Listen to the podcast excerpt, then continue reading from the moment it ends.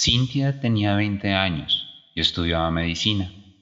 Estudios elegidos por una verdadera vocación de querer ayudar a otros y de vivir por los otros.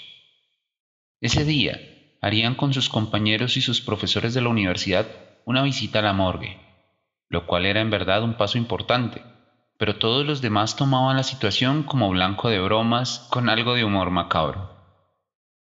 Cintia, en cambio, sentía algo diferente, no era miedo, era una sensación distinta que la llevaba a observar con detenimiento, no solo los cuerpos, sino también todo el ambiente, como si cada pared, cada luz tuviera una relación especial con los cadáveres, como si esas paredes y luces no pudieran pertenecer sino a una morgue. Uno de los cuerpos le llamó profundamente la atención. Era el de un hombre de unos 50 años, algo obeso, con poco cabello.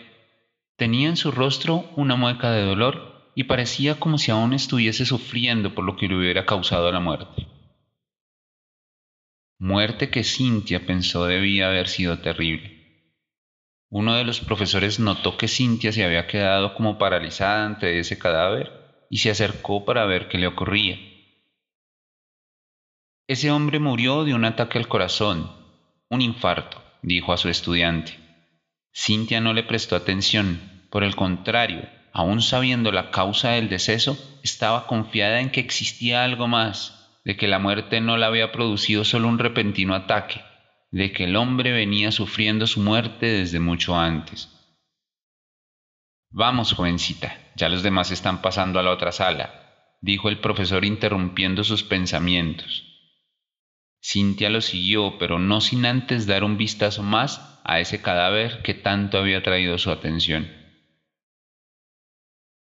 Aunque no supo bien por qué, Cintia estuvo todo el resto del día preocupada, quizás por ese cuerpo cuyo rostro permanecía patente en sus pensamientos. Cintia se sentía confundida, desorientada, y esto la hacía comportarse con cierta distracción.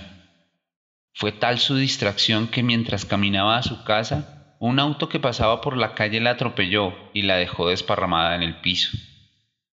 Enseguida, un grupo de gente se acercó a mirarla, a mirar el cuerpo sin vida que se encontraba ahí, en el asfalto. A la gente le llamó la atención, a todos les pareció ver una mueca de sufrimiento más profunda en el rostro de Cintia, como si no hubiera muerto solo por el repentino choque, sino más bien como si viniera muriéndose a lo largo de veinte años.